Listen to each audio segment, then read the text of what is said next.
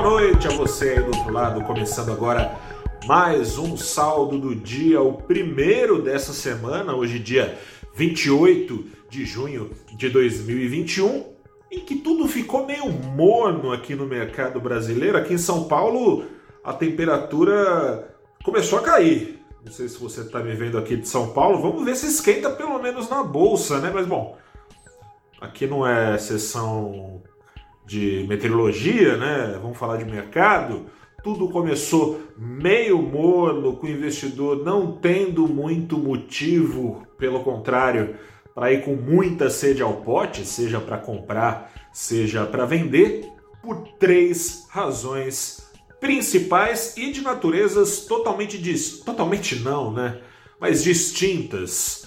Com isso, o Ibovespa fechou o dia de lado depois de um pregão em que ficou ali oscilando perto da estabilidade, fechou praticamente de lado com uma alta só de 0,14% à altura dos 127 mil pontos. O dólar no mercado à vista teve um ritmo semelhante, ainda assim prevalecia no final do dia a expectativa de juros mais altos aqui no Brasil. Aliás, dando spoiler aqui, essa, uh, essa informação faz parte de um dos três motivos para cautela.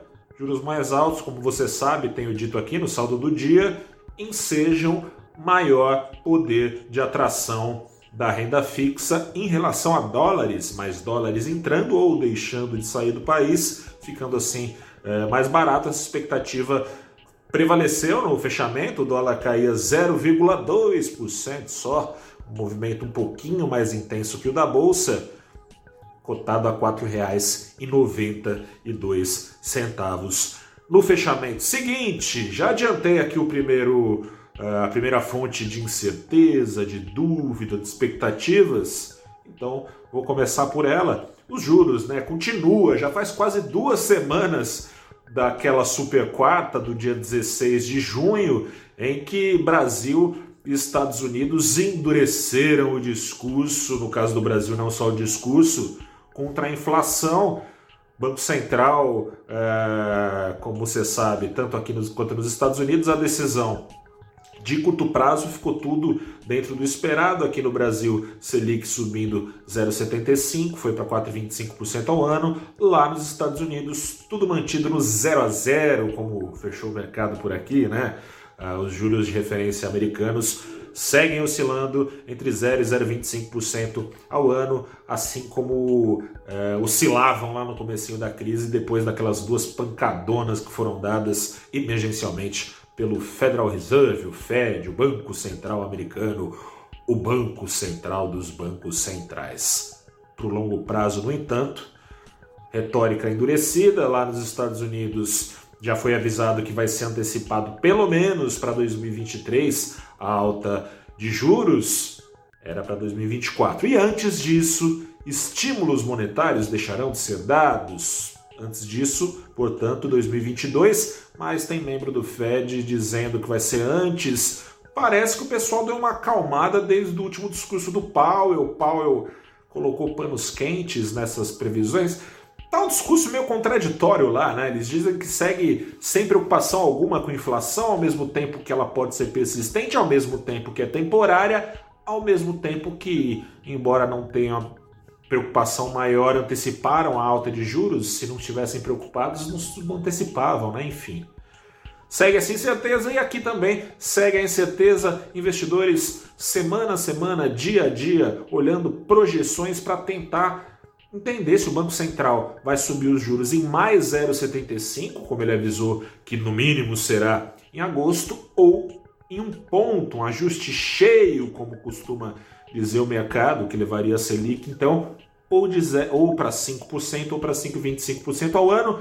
Projeção do dia, aliás, toda segunda-feira tem Pesquisa Focus ganhando, então, Pesquisa Focus, uma atenção especial, porque o mercado vinha com as suas expectativas sendo deterioradas, estancou pelo menos o último comunicado do Banco Central, que parece a deterioração. Para esse ano, a projeção continuou subindo. Subiu hoje é, para acima de 5,90, 5,90 na semana passada, foi para 5,97% a projeção mediana do mercado para inflação. Só que para esse ano, o Banco Central brasileiro, a bem da verdade, já lavou as mãos, tem enfatizado tanto em discursos quanto é, em documentos escritos que o horizonte relevante da inflação é 2022. E para 2022, pela terceira semana, a inflação ficou projetada em 3,78%. É acima do centro da meta do ano que vem de 3,25%.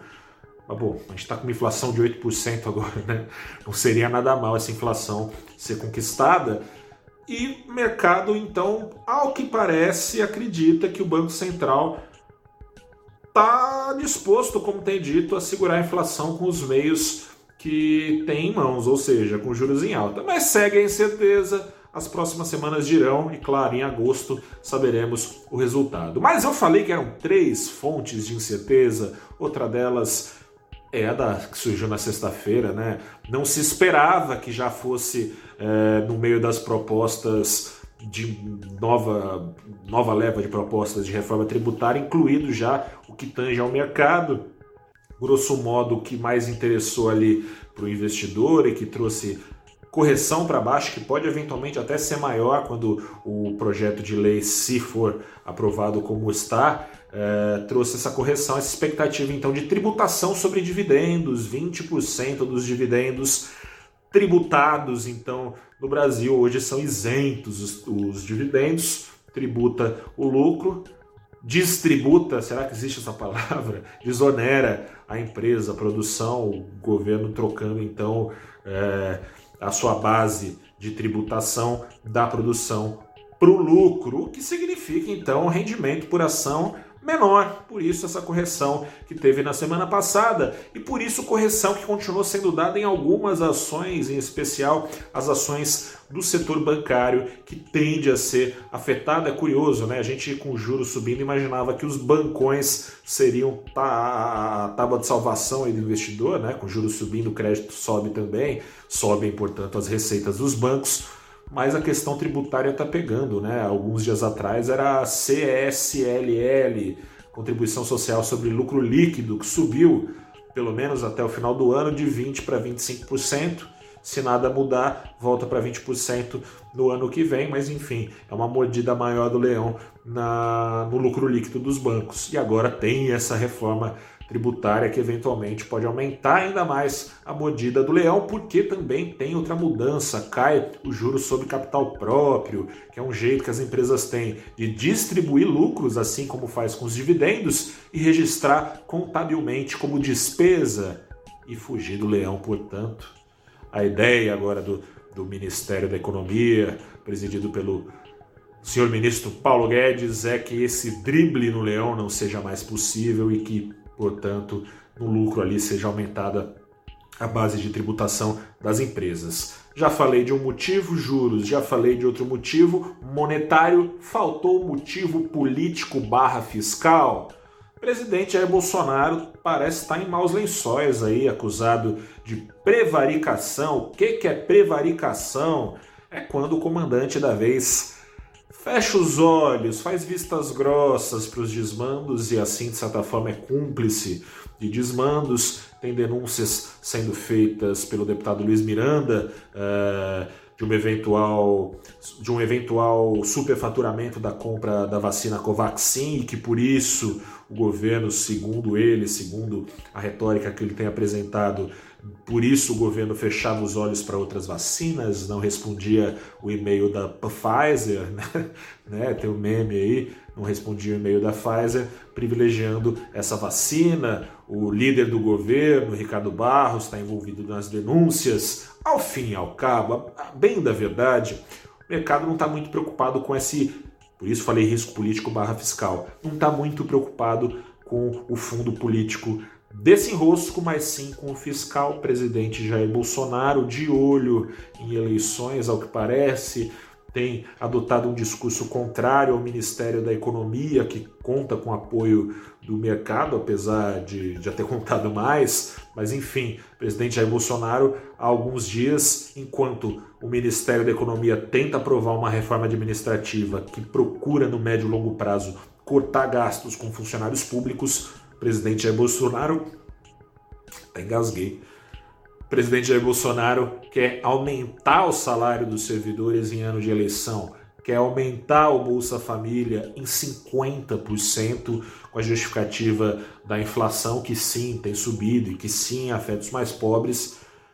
Não subiu 50% a inflação, né, presidente? Poxa vida. Enfim, essas três razões, essas três fontes de incerteza mantiveram tudo de lado eu sou Gustavo Ferreira, repórter do valorinvest.com e Bovespa andou de lado, brincando de caranguejo, dólar também. Vamos ver como é que acontece amanhã. Por aqui eu fico, volto no final da tarde, começo da noite dessa terça-feira com mais um saldo do dia. Aquele abraço, se cuide, a pandemia não acabou. Não acabou, infelizmente. Dia 15 eu tô lá, ajudando ela a acabar com vacininha no braço. Até a próxima e tchau.